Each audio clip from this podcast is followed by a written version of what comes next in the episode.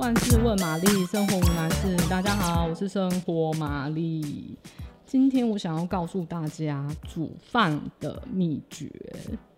煮饭有什么秘诀啊？我想一想哦。不管用什么锅子煮啊，你是什么电子锅啊，或是陶锅啊，或是我想想看有什么锅哦，铸铁锅。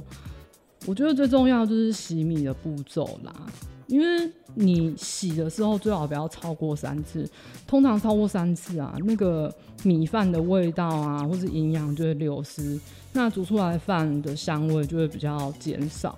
如果不是用电锅煮饭啊，然后是用铸铁锅、土锅啊那种比较需要直火，不是电子控制的锅子的话，我会建议啊，你洗完米之后要泡在冷水大概一个小时，你让。米粒充吸满了水分，这样煮出来的饭才会粒粒饱满，很香 Q，很好吃。那煮饭的时候，米跟水的比例大概一比一点二，就是比米再多一点点的量就可以了。那如果你家中用的白米粒是所谓的陈米，就是放了比较久啊，那种那种比较应该说比较旧的米。那你就可以在锅子里面加一些盐啊，或是食用油。那至于怎么什么油呢？嗯，玛丽自己试过橄榄油，我觉得味道是会比较重，因为橄榄油本身就是一个风味比较重的油。那有些人可能就是会吃不太习惯，而且平常你在吃饭配的应该就是比如说，嗯，中式的菜色。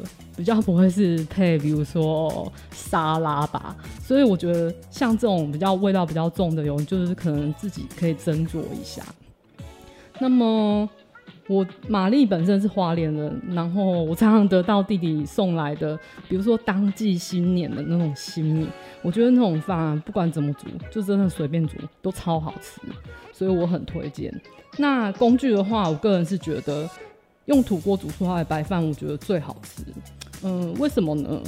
因为土锅其实它有很多毛细孔，那它相对来说它会就会比较透气，它又不会突然升到高温，受热又很均匀，那保温效果又非常好，所以它焖的功能很厉害。不过不管什么锅子，你都是要焖一下。